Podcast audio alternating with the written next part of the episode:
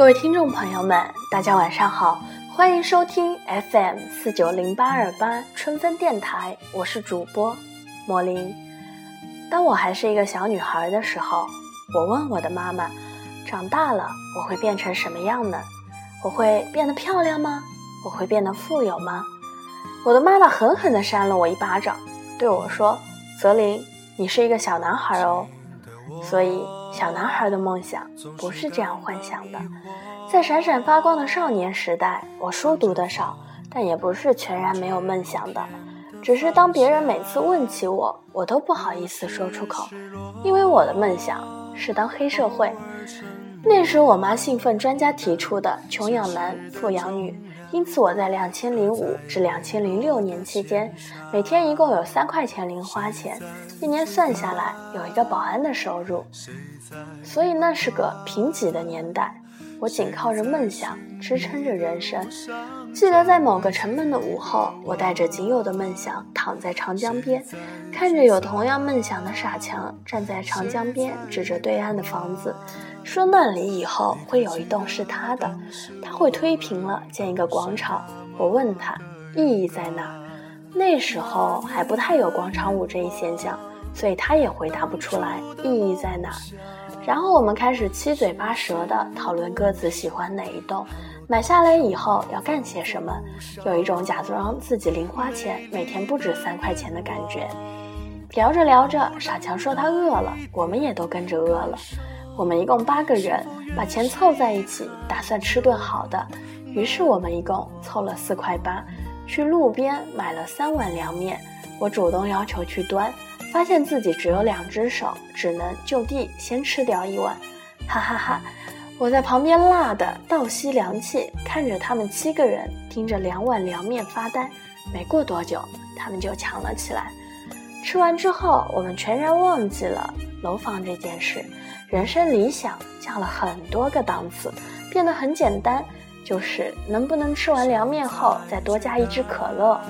我们看着滚滚长江水，咽着口水，等一个人先提议，不如喝江水。等着等着，终于等到堤坝边走来两个同校的低年级校友，几个人冲动的忍不住想扑上去，但老狗制止了他们。老狗建议我们先一起盯着他们看。于是我们集体侧目看着他们，他们果然略显紧张，在离我们五十米处就忍不住开始用手捂口袋。老狗才舒了一口气，你看，他们果然有带钱。于是，老狗和傻强去拦住了他们，两位小朋友就这样悻悻地帮我们圆了梦。喝完可乐，我躺在一边，伴着蝉鸣，听着他们各自打饱嗝的声音。傻强则在旁边继续数着对面的楼房。我眯着眼睛看着高远明净的天空，没有一只飞鸟。那天的天空纯粹的，就像傻强的智商。傻强和许多名字带“强”的人一样，智商颇低，并且最后都会被人叫做傻强。我认识傻强，是因为他家住我家对面。每天早上，我背着书包上学，都会看到他从楼里走出来，双手抓着双肩背包的肩带。他总是一副自己给自己军训的样子，目不斜视，昂首挺胸，一直前进。两个人照面打多了，自然就渐渐拉近了心理距离。那时的我虽然不学无术，但也不是一处无是处。在极度的无聊中，我也用作业本编撰了一本《青少年低端泡妞指南》，在年级间广为流传。在某天，隔壁班的傻强跑过来跟我说：“嘿嘿，我经常在楼下看见你。”我点了点头，说：“我也是啊。”然后我们就正式认识了。傻强告诉我，他暗恋他们班班长，向我请教他泡妞的技巧。我抬起头，掷地有声地丢给傻强三句话：“跪舔你就输了，站着把妞泡了，胆大心细不要脸红，要脸谁还泡妞啊？”傻强激动的差点给我跪下了，但我用眼神制止了他，毕竟我不是邪教组织。后来果不其然，傻强带着我给他的三句真言，完全泡不到班长，因为我没有告诉他其中的重中之重，主要。还是得看脸。傻强受挫了挺长一段时间，一直不怎么敢见我，因为他觉得有愧于我。我给了他泡妞真谛，他却泡不到，他觉得自己简直丢了我的面子。直到有一次学校统一打疫苗，傻强打完以后，看到自己一直暗恋的女孩子躲在角落里抽泣，旁边的同学安慰他，告诉他别怕，其实没那么痛，但班长还是一直抽泣着低头。傻强看着旁边，痛在心里，一咬牙上去报了班长的学号，替班长又挨了一针。那天下午，傻强坐在座位上直冒冷汗时，远远走过来一个外班的男同学，自称是班长的男朋友。他告诉傻强：“别以为你帮我女朋友挨了一针就能改变什么，我们一样当你是个傻子。”然后他们扭打了起来，傻强被打傻了。放学的时候，傻强咬着针织棒，看着班长和外班的男朋友手牵手，有说有笑的走回家，心如刀割。傍晚，傻强坐在我家楼下抽泣，我只好静静地坐在他旁边。傻强说：“是不是得做个小混混才有女孩子喜欢？”我说：“不一定，但几率会有点大，毕竟少女都爱如风的男子。”傻强又说：“其实有时候我也挺想当个混混。”我听完呵呵一笑，然后严肃地拍了拍他的后背，直视他的眼睛，认真地对傻强说：“If you have a dream, just go to dream。”傻强半张着嘴望着我，心里就悄悄地就此埋下了梦想的种子。自从傻强被毁了人生观和价值观之后，他渐渐地在学校里赢得了所谓的尊重。他父母经常收到学校的投诉，但他们也没太在意，因为傻强还有一个各方面都非常优秀的亲生弟弟，所以对傻强没有任何期望和要求。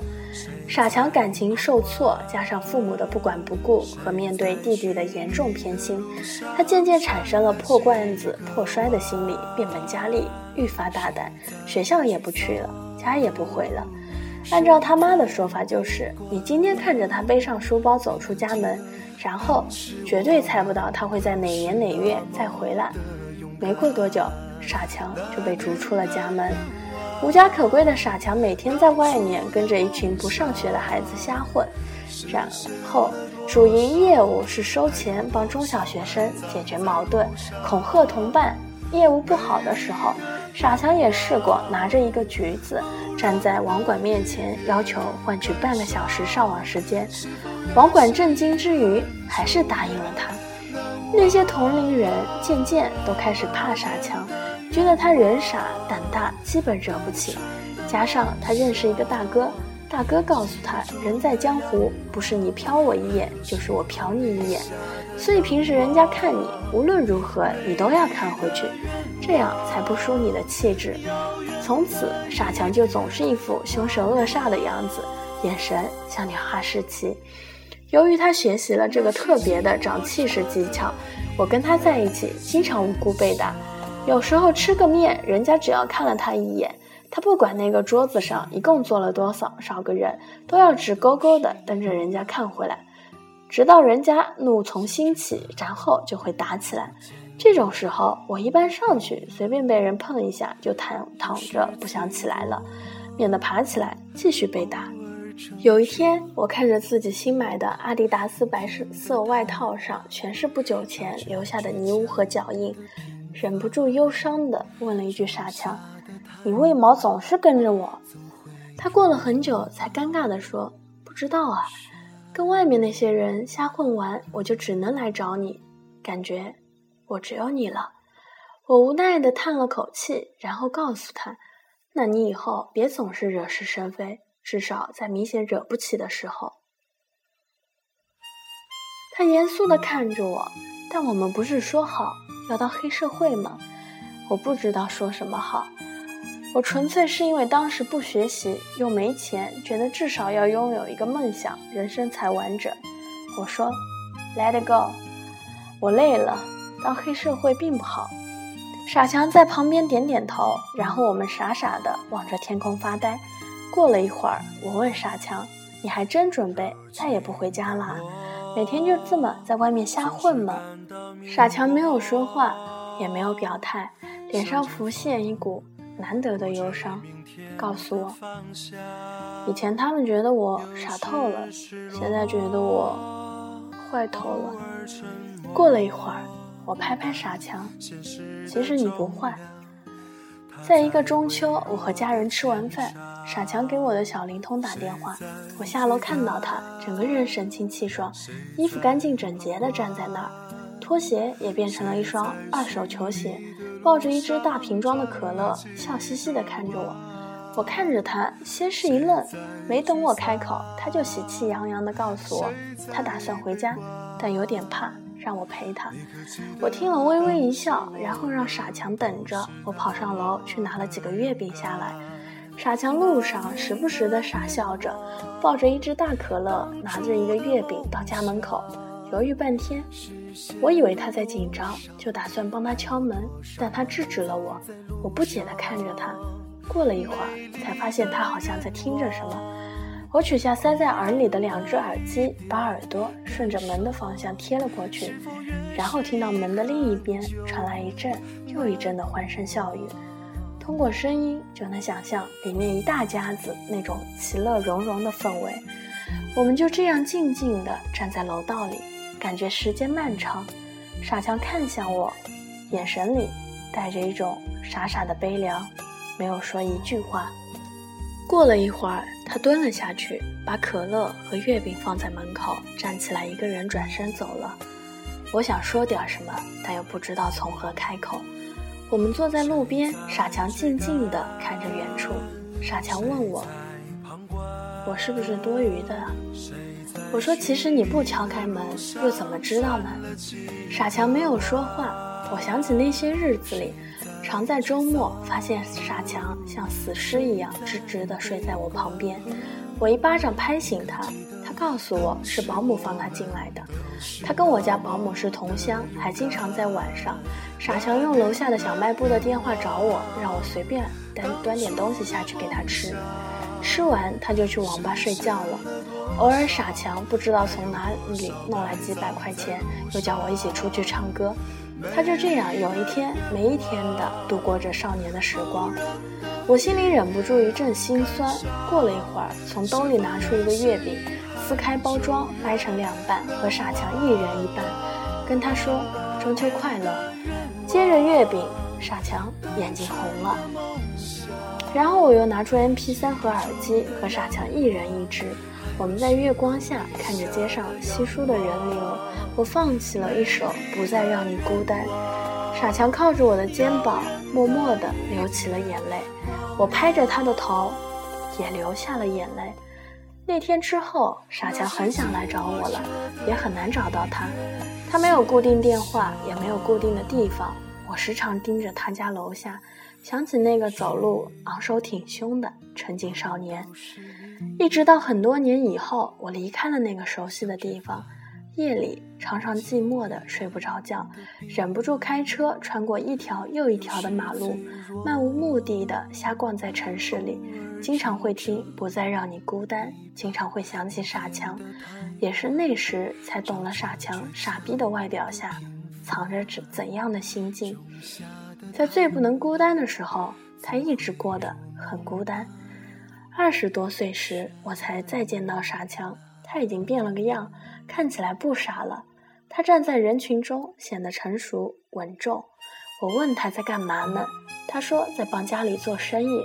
我没问他什么时候回的家，但他告诉我，当初家里把他赶出去，其实是因为他出于妒忌，好几次把自己的弟弟打得鼻青脸肿，父母一怒之下才把他赶了出去。这是他一直没告诉我的。他后来也做了很多对不起别人的事，比如没钱的时候把好朋友的手机拿去卖掉，住在别人家里偷了人家的东西等等。而且他父母很早就来找过他，求他回家，但他为了怄气，一直不肯不回去。我心里微微一颤，傻强看着一脸惊讶的我，笑着对我说：“但我一直记得，那年中秋和你坐在路边。”你给我放《不再让你孤单》，和我一起吃月饼。那之后我就没来打搅过你。我说，记得有一次我们玩德州扑克，有一局你牌不好，我劝你做人别怂，跟牌跟到底，结果一局就把我们所有的钱输光了。其实那天我错了，如果这局牌不好，那就放弃吧，没必要为了怄气把下一局、下下一局也毁了。他笑着点点头。那天傻强临走时问我，是不是觉得我很坏啊？以前，然后我想起那个中秋夜里，傻强跟我说，以前他们觉得我傻透了，现在觉得我坏透了。我拍拍傻强说，其实你不坏，因为很多年以前有一次凌晨吃夜宵。一个背着麻袋捡空瓶子的老爷爷经过时，傻强马上把手上的半支可乐倒了个精光，追上老爷爷，把瓶子给了他。那时，能多喝一支可乐，可是我们一个小小的理想呢。然后我对傻强摇了摇头，说：“只是世事难料而已。少年时，我们总把很多时刻当成整个人生的缩影，其实，那样很傻。”节目的最后，送上一首《你曾是少年》。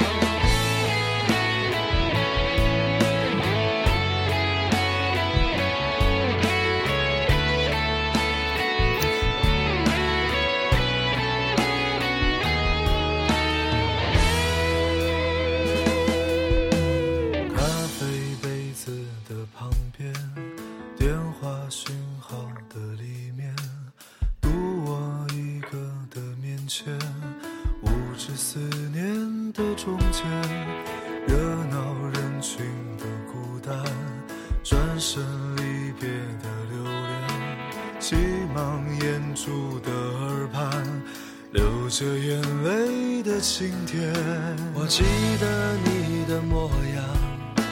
你曾是个少年，你有深潭的眼眸，你有固执的臂弯。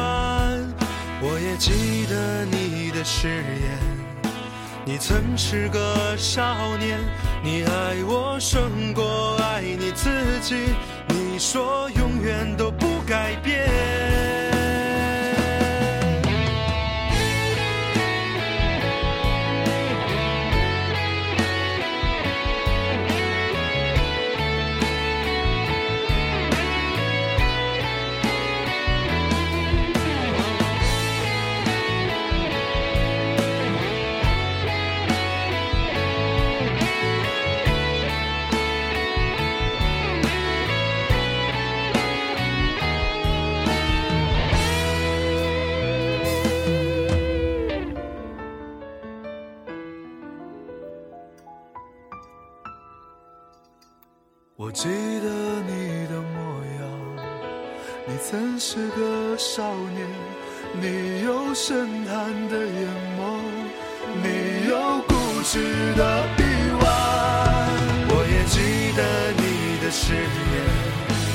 曾是个少年，你爱我胜过爱你自己。